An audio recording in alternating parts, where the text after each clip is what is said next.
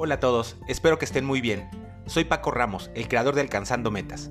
Si quieres cambiar tus hábitos financieros, mejorar tus finanzas y lograr el futuro que quieres, estás en el lugar correcto. Suscríbete y juntos logremos alcanzar tus metas. Comenzamos.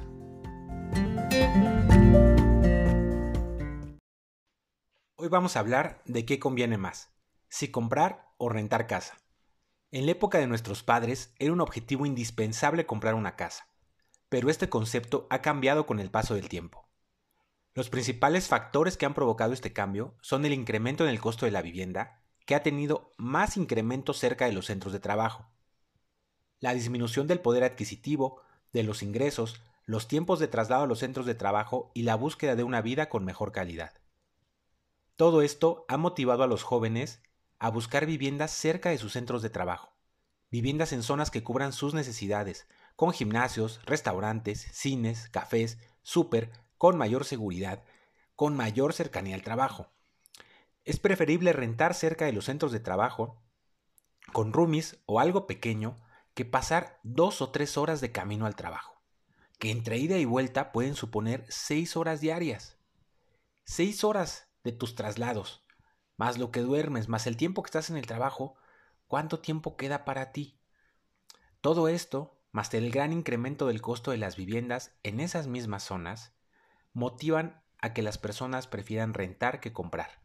Rentar se vuelve accesible, mientras que comprar en esas zonas es más complicado.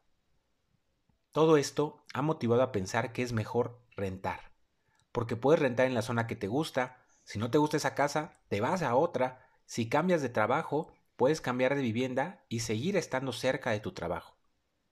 Es más accesible que comprar. Y todo esto suena bien, pero ¿qué pasa en el largo plazo? Puedes rentar mientras mantengas un ingreso que te dé para pagar la renta. ¿Y qué pasa cuando ese ingreso disminuye? Claro, nadie planea ganar menos. Todos trabajamos para superarnos, para seguir creciendo, para ganar más y mejorar nuestra calidad de vida. Entonces, ¿por qué habría de disminuir el ingreso? La crisis, la pandemia y otras crisis que ha habido históricamente nos han enseñado que esto puede pasar. Pero mientras estés joven, tengas conocimientos, tengas fuerzas, te puedes levantar y puedes recuperarte. Hay una etapa de nuestra vida donde esto se vuelve extremadamente complicado. Es en el retiro, en nuestra etapa de jubilación. Si no ahorras para tu retiro, tu pensión será menor que tu sueldo actual.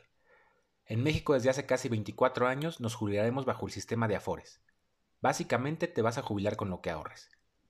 Si cumples con la edad de jubilación y las semanas cotizadas, te vas a ganar una pensión del salario mínimo de por vida. Que esto aplicará en caso de que tu afore se acabe o si el dinero de tu afore no te da para ganar más que el salario mínimo. Tu dinero va a ser menos, eso es un hecho. ¿Cómo vas a pagar una renta en el lugar que quieres con menos dinero? Podrías decir que seguirás trabajando, pero ¿de verdad quieres pasar así tu jubilación? ¿Por cuántos años vas a poder seguir trabajando? Un día los achaques de la edad nos van a alcanzar, las fuerzas se van a ir y no podremos mantener el mismo ritmo de trabajo. ¿Cómo vas a pagar una renta? ¿Cómo va a bajar tu calidad de vida si tienes que irte de viejito a una zona que no te gusta? ¿Tantos años trabajando para acabar así? Tienes dos opciones. O ahorras para tener un buen retiro, haces un ahorro con una persona profesional que te enseñe que ese ahorro te va a dar el dinero que necesitas para rentar en tu vejez, o compras una vivienda, para que el dinero de tu pensión sea para ti y no para pagar rentas, para que en tu etapa más productiva puedas tener un techo agradable durante tu vejez, para que esa casa te sirva como inversión, que puedas rentar y con esa renta que cobres, tú rentar en el lugar donde te guste, para que no tengas que vivir con nadie, que tengas tu independencia. Te lo mereces. Debes comprar por ti, por nadie más. Si hoy no te alcanza para comprar en dónde te gustaría vivir, cerca de tu trabajo, en una zona cara de tu ciudad, ¿por qué no volteas a comprar como inversión en otras zonas, en otras ciudades, en la playa? Compra una vivienda que puedas rentar, que esa renta te ayude a pagar la hipoteca. Y por qué no, a lo mejor puedes comprarla donde te gustaría vivir de viejito. Réntala en tu juventud y múdate cuando te jubiles. Comprar hoy una vivienda te dará la tranquilidad de tener un lugar donde vivir en tu vejez. Recuerda que no sabemos lo que nos va a preparar el futuro, pero podemos prepararnos para afrontar lo que venga. Ahorra, invierte, compra una vivienda. Tener el futuro que quieres depende de ti.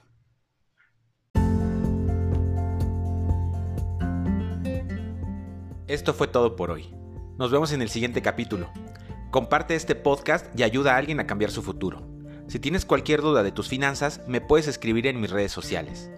De verdad, cualquier duda.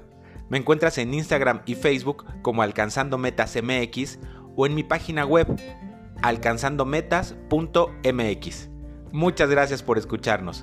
Cuida tus finanzas y cambia tu futuro.